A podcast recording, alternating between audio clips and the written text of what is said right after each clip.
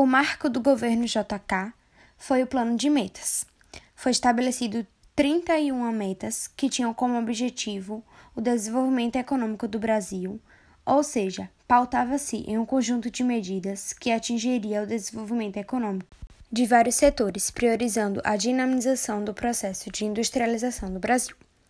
Tinha como meta-síntese a construção de Brasília para integrar economicamente todo o território brasileiro e gerar o sentimento de modernização no país.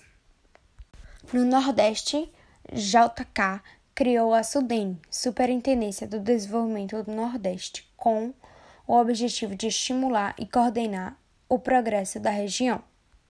Para colocar em ação o plano de metas, JK pensou no modelo tripé. Era um modelo econômico que tinha como desenvolvimento do país por meio de três frentes: capital estatal, capital privado internacional e capital privado nacional. A economia brasileira se abria para mais investimentos e entradas de multinacionais, principalmente automobilísticas. Devido a isso, houve um grande investimento em rodovias para tornar o país atrativo para a indústria estrangeira, quanto para ocupar e desenvolver o interior do Brasil.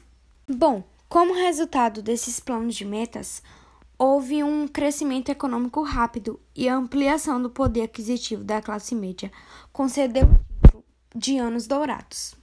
Entretanto, nesse período houve uma ampliação da desigualdade social e o aumento da inflação. Ao final do governo JK, Jânio Quadros foi eleito presidente do Brasil. E assim se finalizou os anos dourados de JK.